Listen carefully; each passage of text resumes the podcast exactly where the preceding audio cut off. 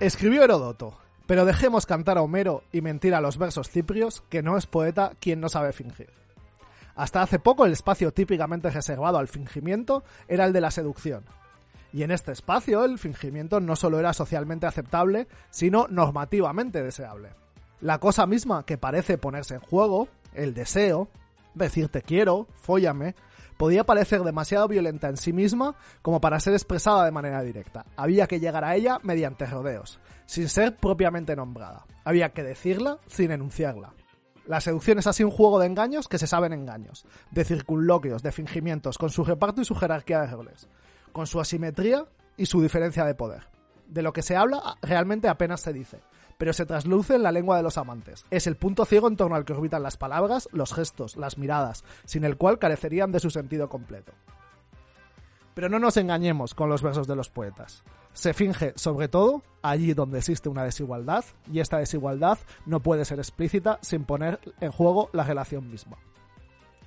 Hoy el espacio típico del fingimiento es el del trabajo. En tiempos de Grindr, Tinder y Mythic, necesitaríamos desplazarnos hasta una entrevista de trabajo para encontrar desplegadas en toda su extensión y obscenidad las estrategias clásicas de la seducción. Como resulta obvio, su objetivo es otro.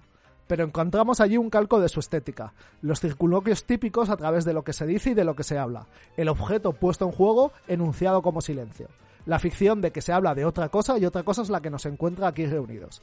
Incluso los nervios de la primera cita o la disposición a ser mejor de lo que uno o una realmente es. Lejos de nosotros la tentación de la nostalgia.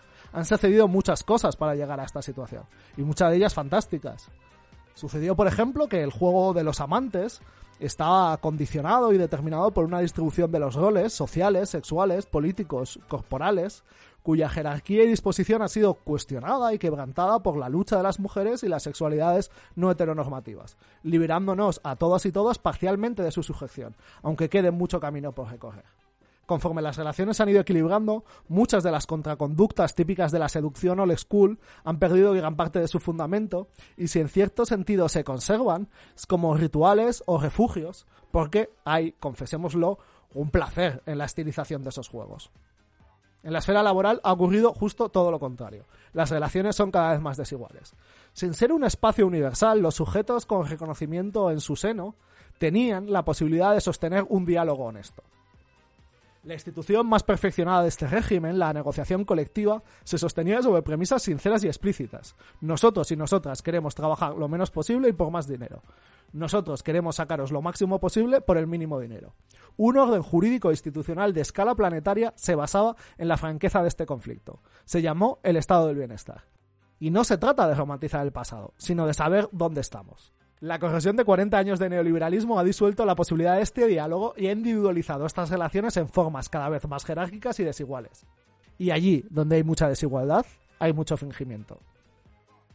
Así que no es extraño que hoy sea menos violento decir quiero que follemos que preguntar cuánto me vais a pagar. Comenzamos. Pop.